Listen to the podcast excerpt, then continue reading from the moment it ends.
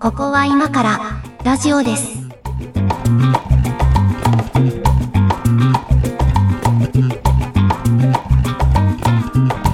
ここは今からラジオです。お相手は上書きです。猫屋敷です。今日もよろしくお願いします。はい、お願いします。えーと、もう随分やってきておりますが、あのおうだんだんね、再生回数が右肩上がりになりつつああ、りまして本当ですか？はいはい、じわじわですけどね。はい。あとね、あの、300万人を超えたぐらいですけど、は あ、本当ですか？いやー、やってみるもんですね。い。まあ、じわじわですけどね、あの、聞いていただいてありがとうございますと。えーありがとうございます。えーいうことで、あの、お便りフォームにもですね、えー以前コメント採用させていただいた方なんですが、これはあれですね、えーキャッシュレスの話だったかな？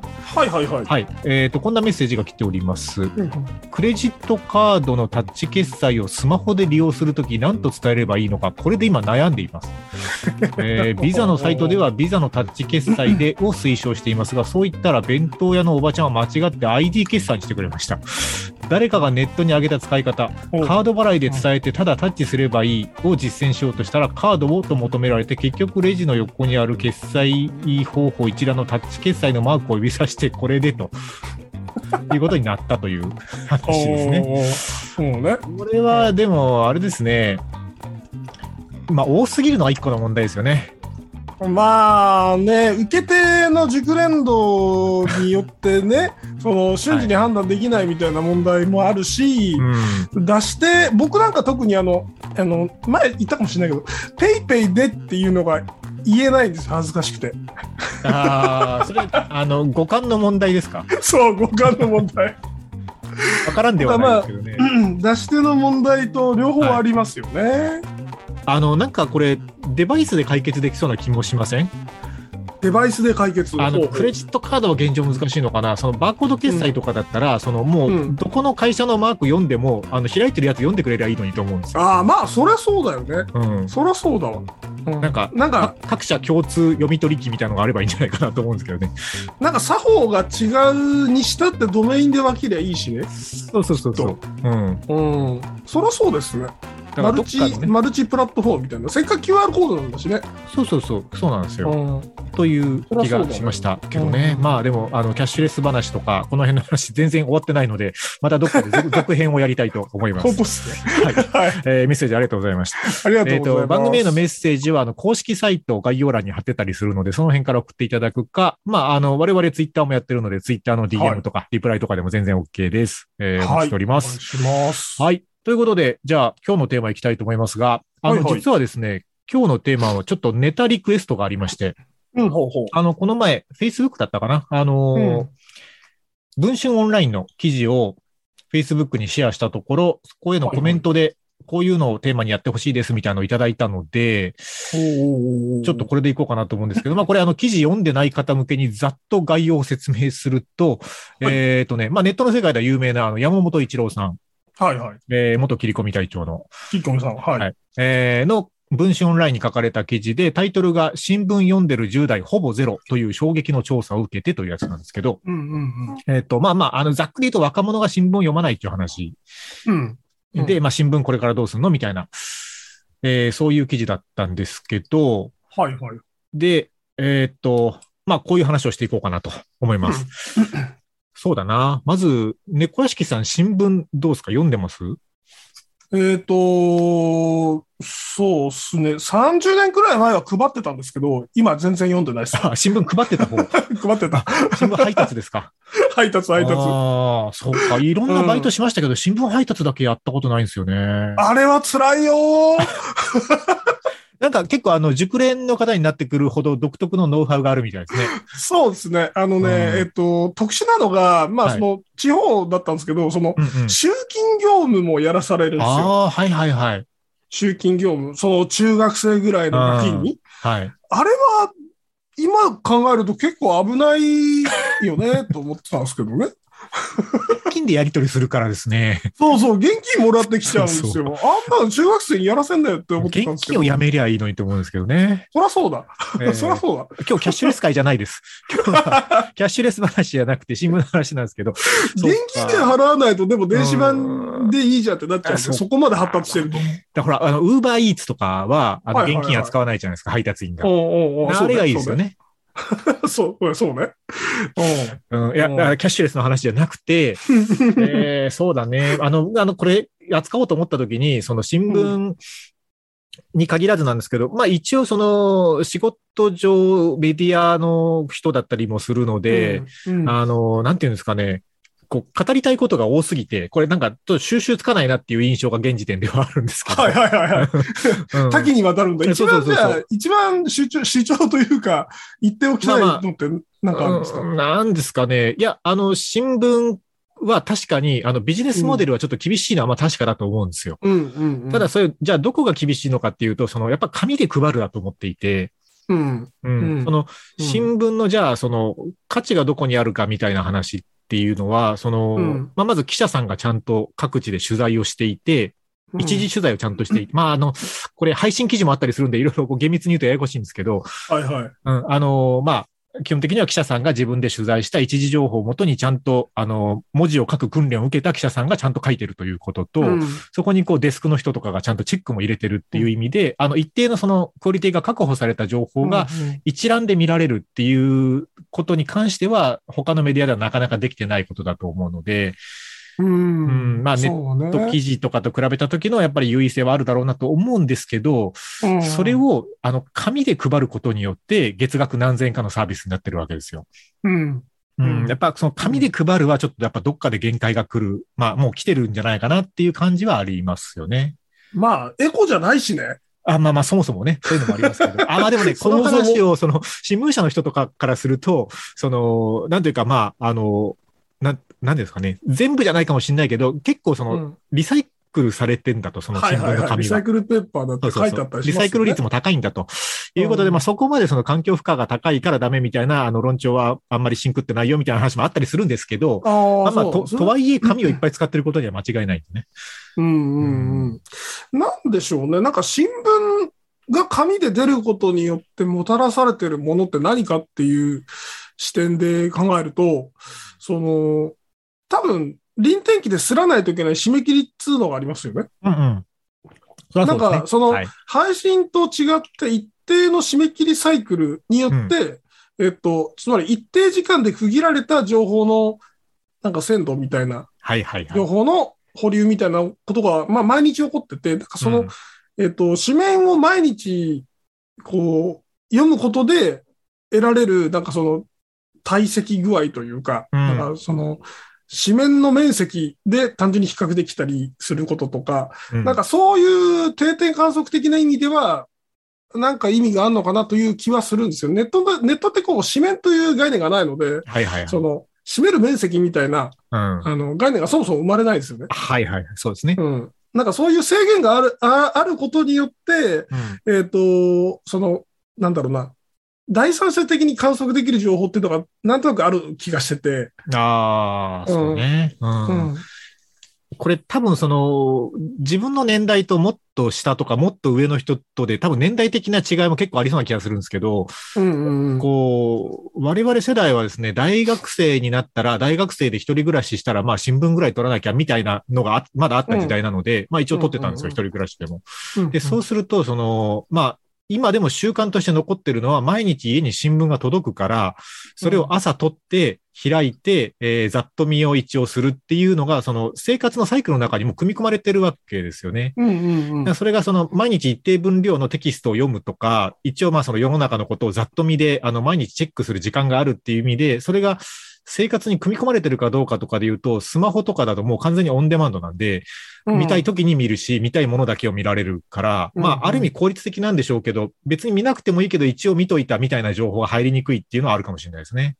うん、そうね。まあ、ヤフーのトップを毎日見る習慣がある人は、なんとなくその、はいはいはい。あのな、ランダム性というか、別に恣意的ではないとは思うので、その、なんだろうな。見たい情報だけ見てるっていう状態には陥らないかなという気はしますし、うんなんか、あとなんか、今、今時の人って別にヤフーのトップとかじゃなくて、えっと、あれですよね。グノシーとかなんですよね。あそうそうそう。まあ、えっ、と、なん、なんですっけ。スマートニュースとかね。キュレーションアプリみたいなやつ？はいはい。だ各社のニュースを集めたうんアプリみたいなやつで見てる人多いかもしれないですね。あれで、まあ、こと足りるんじゃないのっていう気もしなくはないよね。うん、まあ、そうなんですよ。だから、その、大半の人は結構それで足りてんじゃないかという思いもありつつ、多分ね、これ自分が、あの、なんていうんですかね、ニュースジャンキーなんですよ、基本的に。ベースが。とにかくその大量のニュースを浴びてたい人なので、なんかね、そこが多分あんまりこう、別にグノシーでいいやっていう人とあんまり感覚が合わないところだと思うんですけど、グノシーも入れてるんですよあーなるほ。グノシーも見てますけど、あ入れちゃいるんだ。入れ入ちゃれてもいるし、スママニュー、スマニューも見てるし、ニュースピックスも見てるし、みたいなニュー、スジャンキーだな。ニュースアプリを複数毎日見てるし、新聞も読んでるし、あの、これ、ものすごい横道に話がいきなりそれるんですけど、はいはい。あの、RSS リーダーがなくなって困ってるんですよ。おまあ一応、ななくなって。えっ、と、は Google リーダーとか昔使ってたんですあはいはいはい。なくなりましたよ。確かに。なくなりましたよね。で、うんライブドアリーダーに逃げたんですけど、あれもなくなって、うんその、要はニュースサイト各社が RSS でニュースを配信してくれるのを1個の画面で見られるっていうことが、まあ一応今、フィードリーっていうのを使ってるんですけどあ、、お、お一緒一緒。あ、一緒ですか？一択だよね。そ うそう、もうフィードリーしかないですよね、現状。ないね。そうそう。そうなんですよ。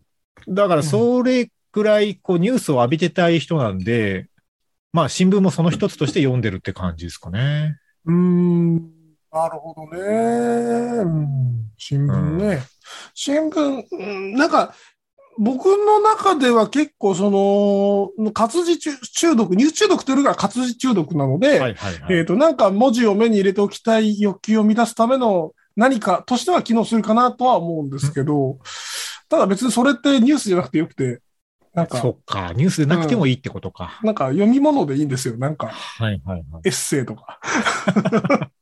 いや、僕はその、なんていうんですかね、新聞って、えっと、一言一句全部、最初から最後まで文字読まないじゃないですか、紙で見るときも。あ、まあ、そうっすね。あれ確か、普通に結構早い人が読んでも、あの、全ページちゃんと1文字ずつ目としたら多分2時間以上ぐらいかかると思うんですよ。うん。しっかり読めばね。うんうん。まあ、新書一冊分ぐらいありますよね。そんな読み方は多分あんま誰もしてなくて、まあ、ある程度広読みだと思うんですけど、でもそのところどころやっぱ目に入る情報っていうのが結構新聞の価値かなと思ったりしてて、うんうんあれに近いと思うんですよ。あの、えっと、辞書とかだと、電子辞書も今あるじゃないですか。うんうんで、単純なその収録できる項目数とか、あの、検索性とかで言ったら当然電子辞書の方が優秀なんだけど、あの、うん辞書を引くっていう、あの、紙の辞書を引くという行為は、その周辺にある用例とか、あの、関連語とかが偶然目に入るので、うんうん特にその語学学習という観点からは、やっぱ紙の辞書が手放せないっていうのは結構それもあると思うんですよ。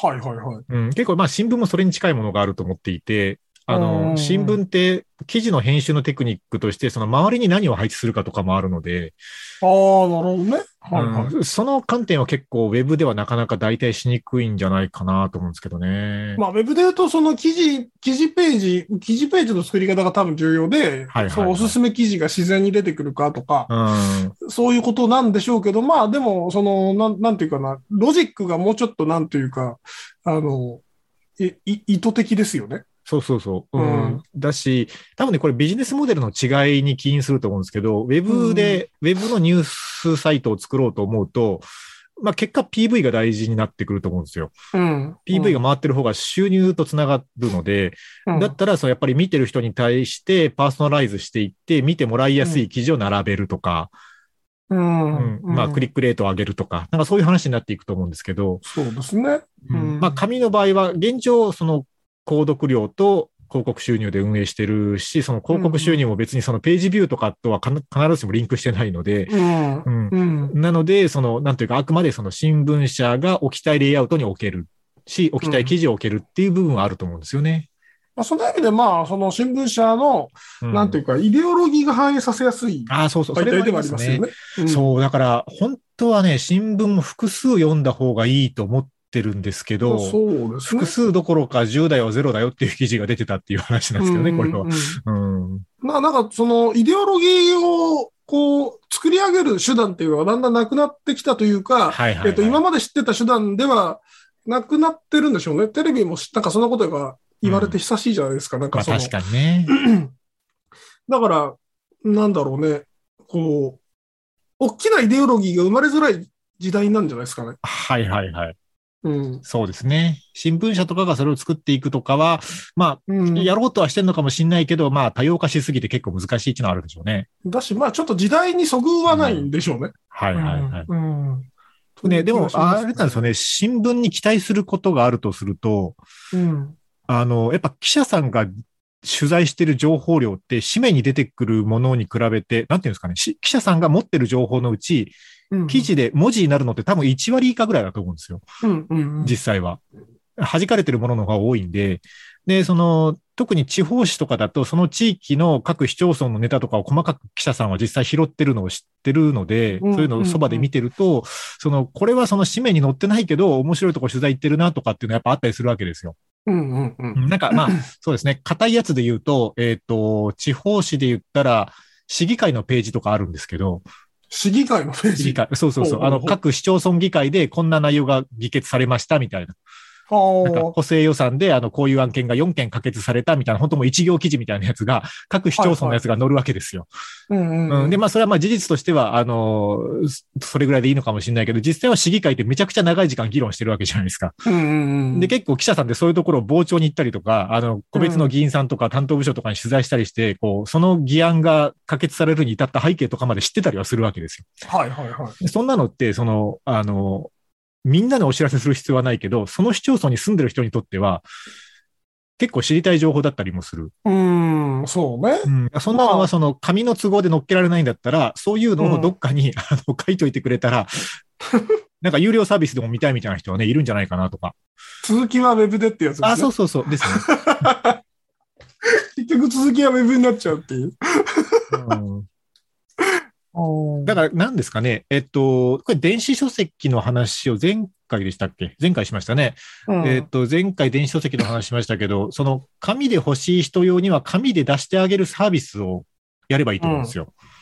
うん、逆に、逆にね。その、紙がオプションそうそうそうそううん。で、紙の発行料を別途もらうっていうモデルにすればいいんじゃないかなと思ったりとかうんうんうんうんうん。しますけどね。どうですかね。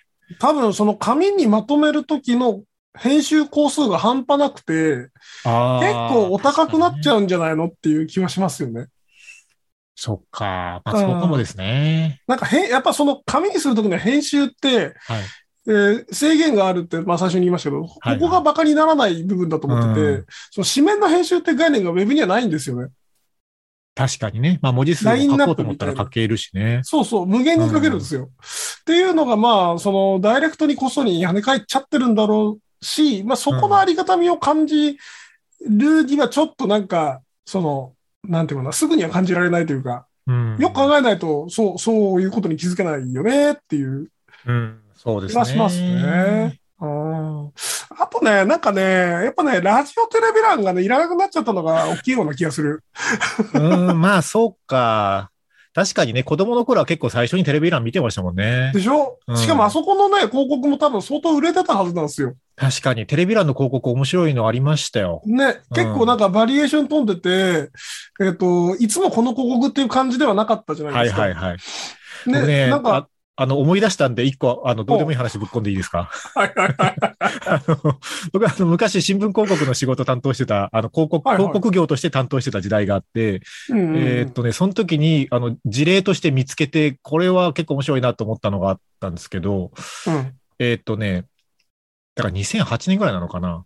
えーっと、大河ドラマで篤姫をやってた時、篤姫って、まあ、鹿児島の話がメインなんですけど、だから、鹿児島では、あの、篤姫が大河ドラマに出た年に、えっと、篤姫の名前を冠した焼酎を結構、焼酎メーカー各社が作ったんです あったね。よ。いいろんな、いろんなブランドのうん篤姫焼酎が出たわけですよ。うんそれでね、えっと、結構そういうのが、まあ、できましたみたいなタイミングで、割とどこの焼酎メーカーも、まあ、なんていうんですかね、5段ぐらいの、5段ってあの紙面の3分の1ですね。3分の1ぐらいの、あの、ボンっていう広告を打つことが多かったんです、うんそれまで。であ、うんこの会社も作ったのかとか、このメーカーさんもこんなん出したのかとかと思って、なんか結構ね、お金あるとか全面でバンって売ったりとかして、はいはいはい。おーすげえなと思って見てたら、ある焼酎メーカーさんが、あの、また厚み、厚姫に関連する焼酎を作って、それをね、あの、テレビ欄の、ほんとちっちゃい、こう、あの、縦長の、わかります？なんかはいはいはい。時刻表示とかの間に挟まるみたいな感じのやつ。あの、はいはい。ありますね。あの、あの枠を使って、日曜日に、日曜日の夜の時間帯ぐらいのところのレイアウトにはまるようにやって、うん日曜は厚姫でって書いてあったんですよ、はいはいキャッチコピーはいはい。はで、あの、大河ドラマ関係って、あの、NHK 大河ドラマ厚姫っていう名前を使うのは NHK のライセンスがいるんですよ。あ。うんうん。商品とかに使うのは。でもう、ん厚姫は一般名称だから使っていいと、商品名には。うん。うん。うんで、大河ドラマとかはでも書いちゃいけないと。うん。そう。だけど、日曜のテレビ欄って、大河ドラマがあるかどうかを見に来る人がいるわけですよ。そうですね。そうそう。でそこの横にちっちゃい枠で、日曜は厚姫でって書いてあるのを見っけて、これ考えたやつ頭いいと思って、おおそうね。そう。おーあの、なんか なかなか売りづい。らい枠だよね、あそこは。あ、そうそうそう。そう。どんなところがこのテレビ欄のちっちゃい広告枠を使うのかって考えたときに、これ割とベストな使い方の一つだなと思ったっていそうですね。そうですね。うん絶対広告効果高いだろうっていうね。おーはい。どうでもいい話でした。まあなんか、あのーなんだろう、テレビに電電子番組表がついちゃって、はいはい。あの、もう本当にいらないんですよね。昔は面白い機能だったんですけど、今はもう、はいはいはい。あの、多分そこでしか見ない人の方が多いと思ってて、そうね。うん。うん確かに。なんで、で、その、それこそ今、あの、番組表に広告がついててって話で思い出したんですけど、電子番組表にも右上に広告とか出たりしません？あれ。ああ、あるある。あれ、どっか売ってんでしょうね。ああいう配信広告みたいなの。そうっすね。多分あれも、その、な、名残というか、はいはいはい。なんじゃないですかね。その、高、高額で売れる枠をなくしてはならんという。そうですね。なんかだから、そういう広告も発達するのかもですね。ねうんもうあの、新聞のテレビ欄でしかできないことって今、縦読みぐらいですもんね。縦読みはなんかね、各社というか、うんいろんな人が、こう、心血を削ってやってる感じはあるよね。あの、縦長になりがちなプロ野球とかね。あのはいはい改変期の特番とかで割とやってますよね。そうね、アニアニメの特番とかね、はいはいはい映画とかね。うんうん。そうですね。えーっと、うんそうだな、ちょっとあの、後半にブリッジになるような話を一応しとくと、僕あの、こういうなんか新聞だけじゃなくてメディアがどう変化していくかみたいな話に時々呼ばれるんですけど、あの、おーそういう時によく言ってるのが、あの、新聞とか、ラジオとかっていうこうメディアの名前を言った時に、それがその、どの部分を指してるのかっていうのをちょっと整理して喋った方がいいんじゃないかと思ってて、はいはいはい。うん、例えばその、新聞って言った時に、その、新聞記事のことも新聞って言うし、うん。新聞紙のことも新聞っていうわけですよ。だからそのコンテンツのことを言いたいんだったらコンテンツのことを今話してますよっていう前提で語らないとそこがブレちゃうし、あ、確かに。紙で配るものっていう紙媒体のことを言ってるんだとしたら、そういう前提でいきましょうねと。で、これラジオも一緒で、あの、我々これ一応、あの、ここは今からラジオですって言ってますが。音声コンテンツを何らかのデバイスで聞くという意味でのラジオだとすると、うんこれは音声コンテンツのことだけども、でも、電波で飛ばして電波を受信して聞いてるかっていうと、ポッドキャストはそうじゃないので、うんううんん。そういう話だとしたら、これはラジオではないわけですよ。そうですね。うん。っていうとこの切り分けはした方がいいなと思っていて、まあ今結構あらゆるメディアの変化の中で、特に新聞とかででかいのは、そのコンテンツの価値はあるんだけれども、その紙媒体であるかどうかっていうところに結構まあ、あの、制度疲労というか、あの、限界が来てんじゃないかなっていう話だと思ってるっていうのが一応前提にはありますかね。ほうほうほうほう。うん。っていう感じです。はい。はい。っなるほど、なるほど。ていうぐらいでちょっと一回一曲いきましょうか。はい。はい。は いじゃあ。猫屋敷さんお願いします。はい。じゃあ、えっ、と、サベージガーデンで、キャリーオンダンシング。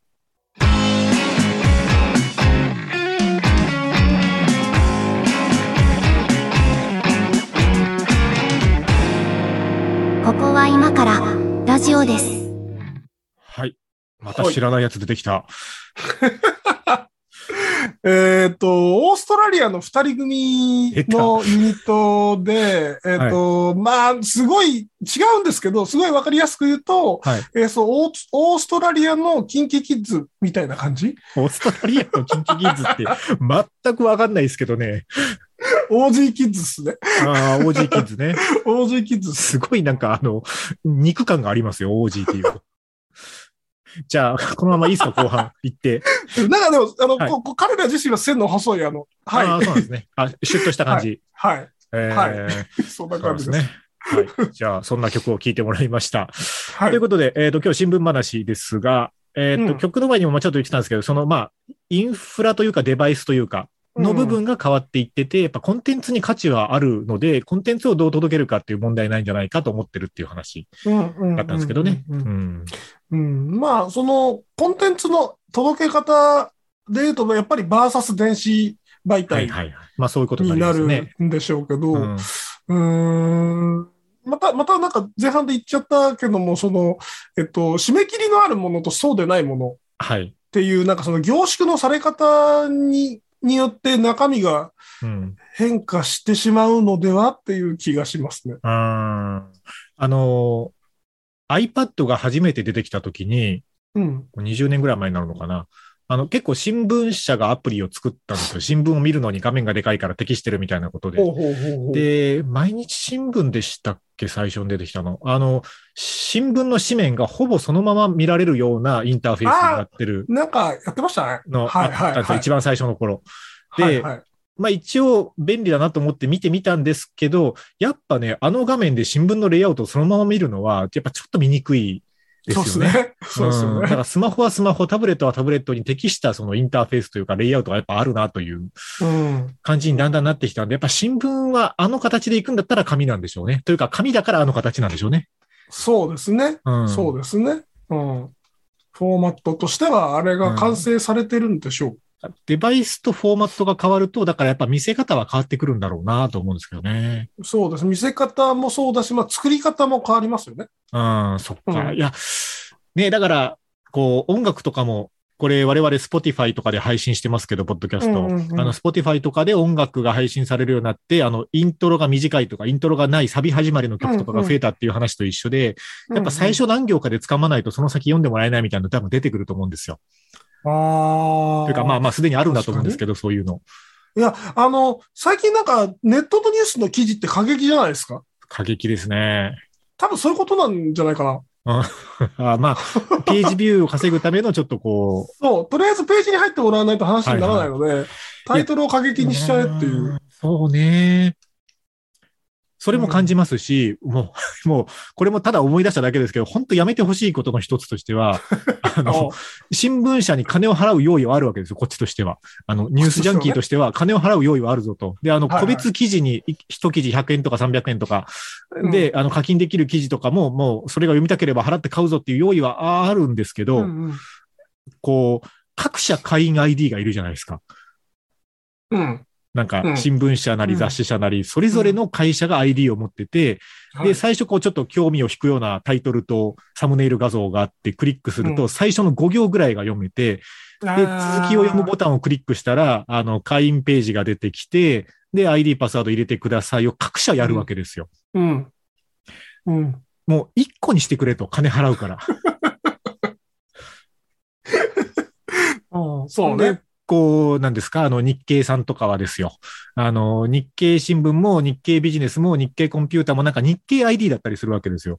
そうね。そうね。そう。で、うんこうね、初めて見るようなページだなと思って、これは新規会員登録かなと思って、新規会員登録のページに行ってメールアドレス入れたら、このアドレスはすでに登録されていますとか言われたりとかして、もうね、もうイライラするんですよね、あれ。日経かーいってなるやつ日ね。経グループだったね、君はってなるわけですよ。確かに、イライラはめちゃくちゃありますね。うん。うん。なんかこう、払うから、あの、快適にしてって思いますね。払うからしら、払ってんだから、もうちょっと快適にしろよっていう、そうそう。なそんな頻繁に ID 入れさせるみたいなとこありますよ。ありますね。だうんあれもどうにかなんないかなと思ったりとか。そうね。そうね。まあ、なんかその、うーんと、例えば Google アカウント連携してもらうとか、うん、かあ、そうね。まあ、Google アカウントとかがいいのかな。Google とか、うん Amazon とかね。とか、なんか、とりあえず技術力を上げてそんなに何度もさサインを促さなくてよくするとかはいね。はいはい。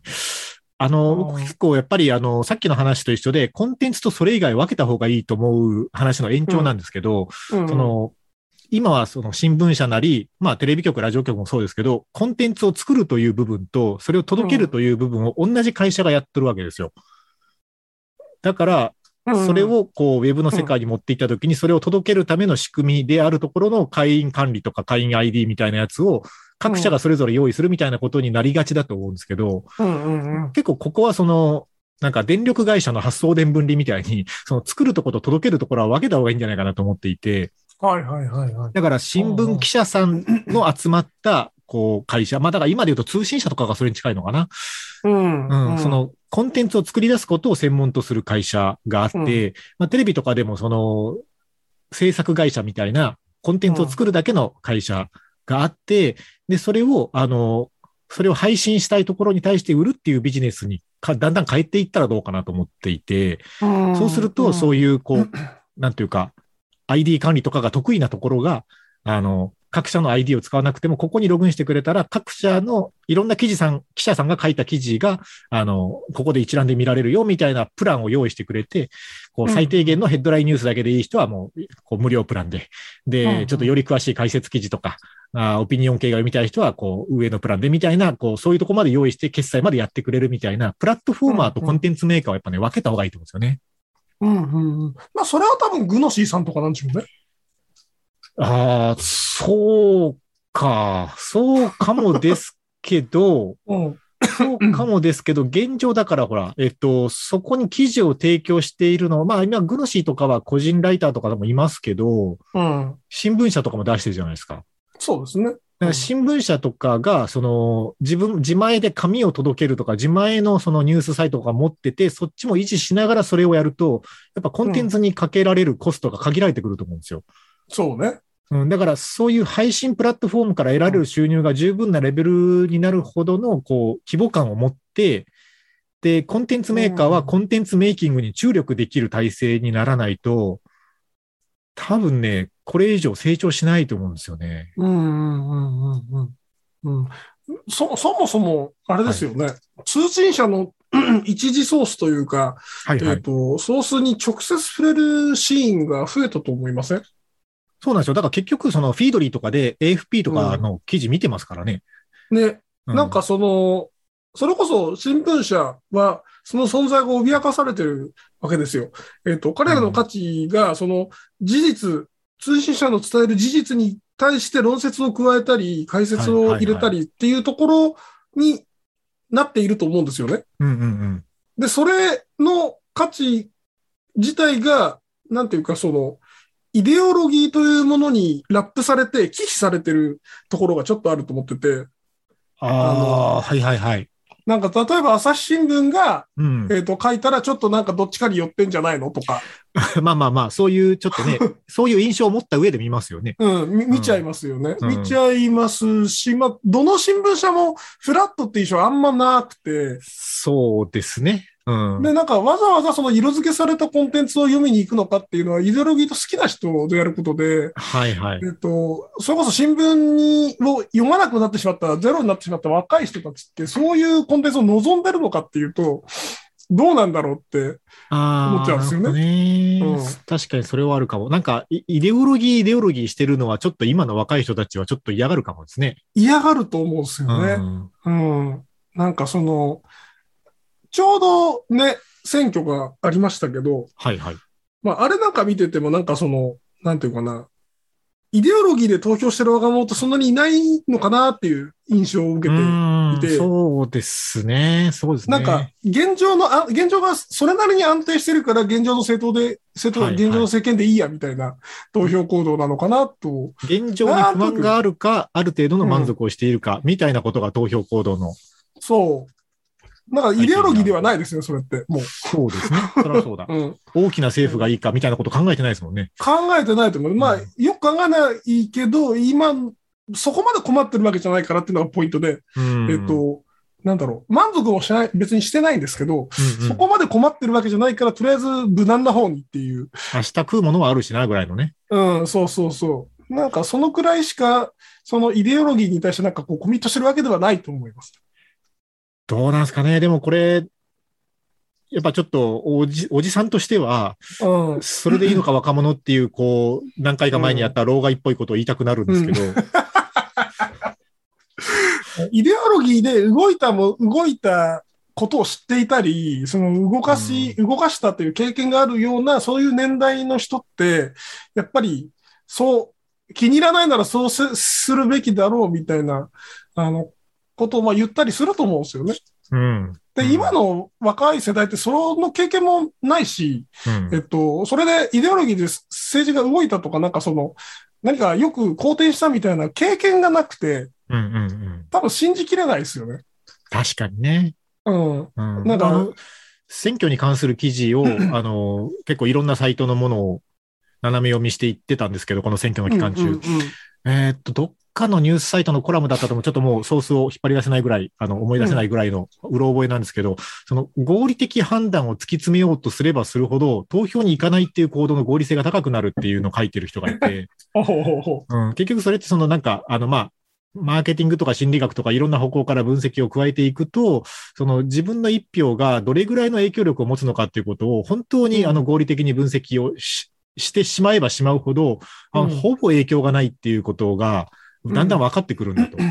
だからその興味関心が薄いからいかないもあるけど、あの、うん。こうよくよく考えた結果いかないっていうのも意外とその不合理な行動ではないというか、う。意外とそれ合理性高いんだよっていう、あの、結局その投票に行くっていう行動のコストをメリットが上回らないと投票に行くことに合理性はないんだから、うん。あ、の、なんかまあ休みの日の時間を数時間空けて投票所まで行まあ数時間までいらないにしても、こう時間空けて投票所まで行って、手書きで紙に書いて入れるっていうことをすることが、そこから得られるメリットよりも、コストの方がやっぱ上回ってしまうっていう結論にならざるを得ないっていう。のもあって、うん。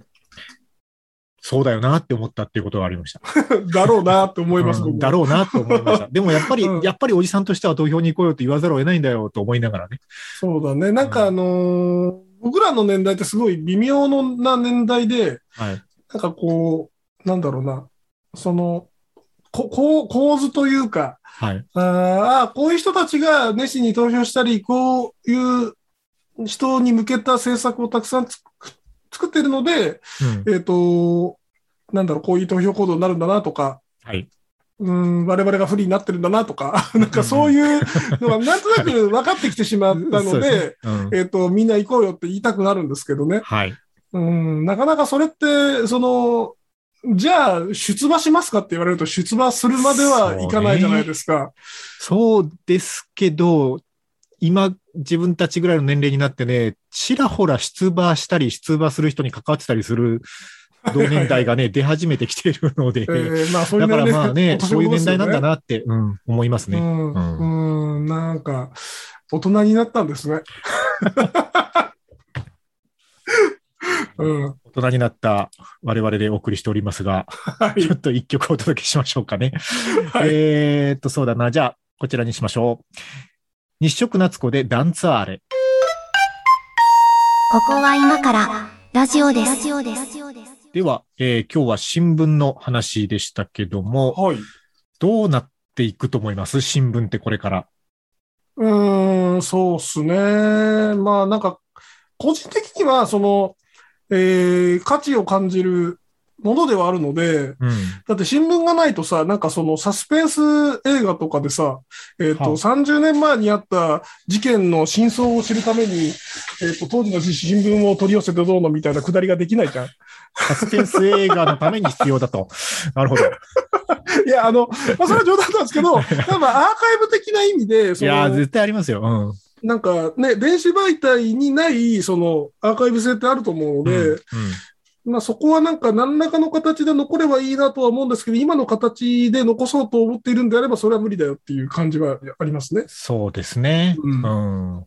確かにね、その、歴史資料としてもね、やっぱ新聞って一級資料ですもんね。過去の何かを調べようと思った時にね。うん。う。うんなんか毎日あれだけの分量のコンテンツを生み出しているメディアというのは貴重だし、社会には必要ではないかと思うけれども、あり方は変わるべきじゃないかなっていう感じですかね。うん。届け方というかね、はい。使、使われ方かな？うん。あの、新聞販売店の人とかとも話したことあるんですけど、うん。当たり前ですけど、申し込みがあると毎日持ってかなきゃいけないわけですよ。そりゃそうだね。んだけど、その、やっぱこう、地方に行くほど、すごいこう、人口の減少がやっぱ甚だしいので、うん、その、一軒だけめっちゃ離れてるとかあるんですって。あったーあっ ああ、もう山の中の製材所で新聞取ってるおじさんがいて。それだけ、それだけのために山をガーってチャリンコに登るんですよ。ありでしかも上りなんだ。うん。そう。そうそれが辛くてね。まあ、それはね、やっぱうんさすがに非効率だろうって思いますけどね。そうね、うんそうね。なんか、うん、ドローンとかで配達すりゃいいんじゃないかうん、そっちの方がコストがね、あの、安いってなればそうなるでしょうけど、な。ねだから、まあ、だからまあ今ね、その、いろいろこう、工夫しようとしてるところとしては、新聞だけを届けに行くのはやっぱりこう、効率悪くなってるので、うん。なんだろうな、安否確認サービスとか、例えば、はいはいはいはい。まあな何かのデリバリーに乗っかるとか、うん。うん、な何かとね、こう、セットでやるとかだったらもう少し頑張れるかもしれないけど、まあでもそれも、延命ぐらいにしかならないかもですね。なんか、福祉系のサービスに乗っかると、まあ、なんだろうな、その、新聞社としては、口が、く売れる口が確定するので、美味しい商売ではあると思うんですけど、いや、でももう、そうするとやっぱそそっち向けの媒体になっちゃうから、こう、記事の内容もね、こう、より若者が興味持たなくなっちゃうじゃないですか？いや、イデオロギーのある内容にできなくなると思うんですよ、逆に。ああ、そうか。まあ確かにそうですね。無色透明のその事実だけを連ねたものになってしまうから、うんそんなに面白くないと思う。ああ、そうか。そうですよね。逆に。うん。なんかすごい、ものすごい逆説的なことを最後に言っちゃうんですけど、やっぱでも紙で読むっていう良さもあるじゃないですか。あるある。うん。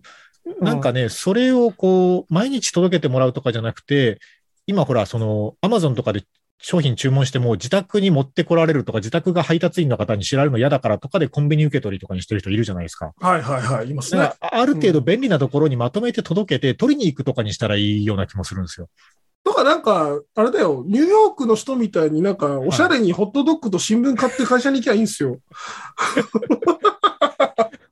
おしゃれじゃいないんですよ、新聞って。うん、そうかもね。あ、なんでニューヨークのあのホットドッグと新聞買っていくのおしゃれに見えるんでしょうね。なんででしょうね。な完全にブルーカラーの人がやってたりするんですけどね。うん、まあ、いろいろ語弊がある発言ですけど。まあまあ、まあいいや、映画の中の登場人物映画の中のね描かれ方として。おしゃれなものとしてねなん。か、おしゃれに見えるんですよね。スタバに取りに行けばいいんじゃないですか？じゃあ、えっと、表面はなんか多分、もうちょっとなんか、おしゃれな人が出てますよね。うん。あの、うん絶対二階幹事長じゃないですよね。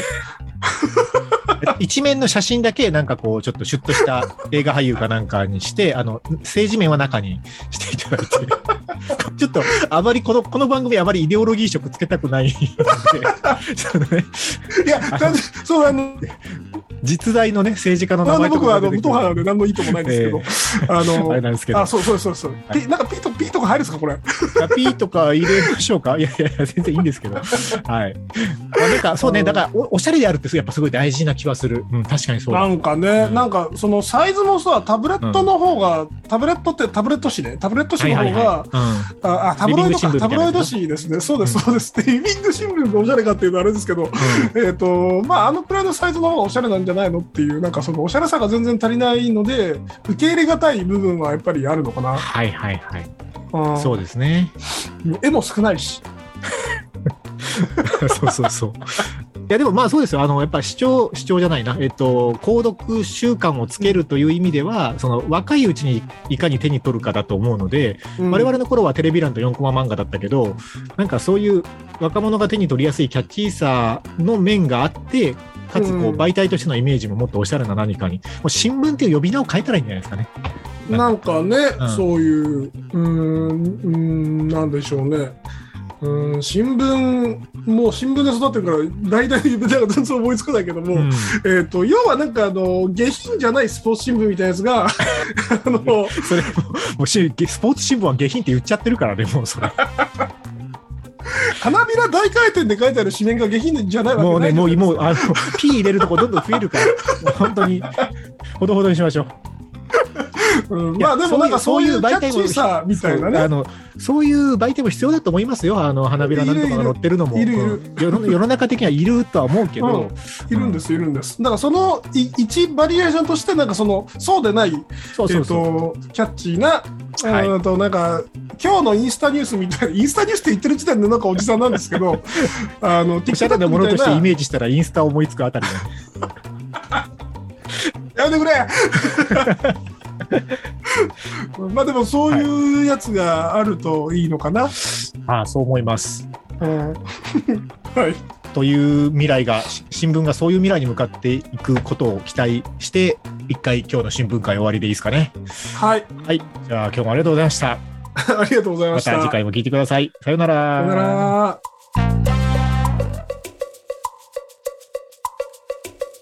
ということで、えーはい新聞とかメディアの話をした後なんですが、ここでお知らせがございまして、はいえーこの番組毎週水曜19時に今回まで更新をしてきたんですが、うんうん。まあ皆さんが聞いてくださってる時間はバラバラだと思いますけれども、うん。まあできるだけ聞いていただきやすい時間はどこだろうかと検討した結果、ちょっと公開時間を変えたいと思います。おうということで、えーお昼12時に公開でどうでしょうか？お昼ご飯と一緒にどうぞ。お昼ご飯のお供に適したトークなのかどうかは全く自信がないですが、まあまあね、うん、そうだね。あの、我々もお昼時間ぐらいに告知ツイートなどできればなと思ったりしてますので、はい、はい。はい。まあ、お昼の時間か、まあ、帰りの通勤時間か、わかりませんけど、はい。どこぞで皆さんのいい時間で聞いていただければと思います。はい。はい。なので次回から同じ水曜日のお昼12時に公開にしたいと思いますので、よろしくお願いします。はい、お願いします。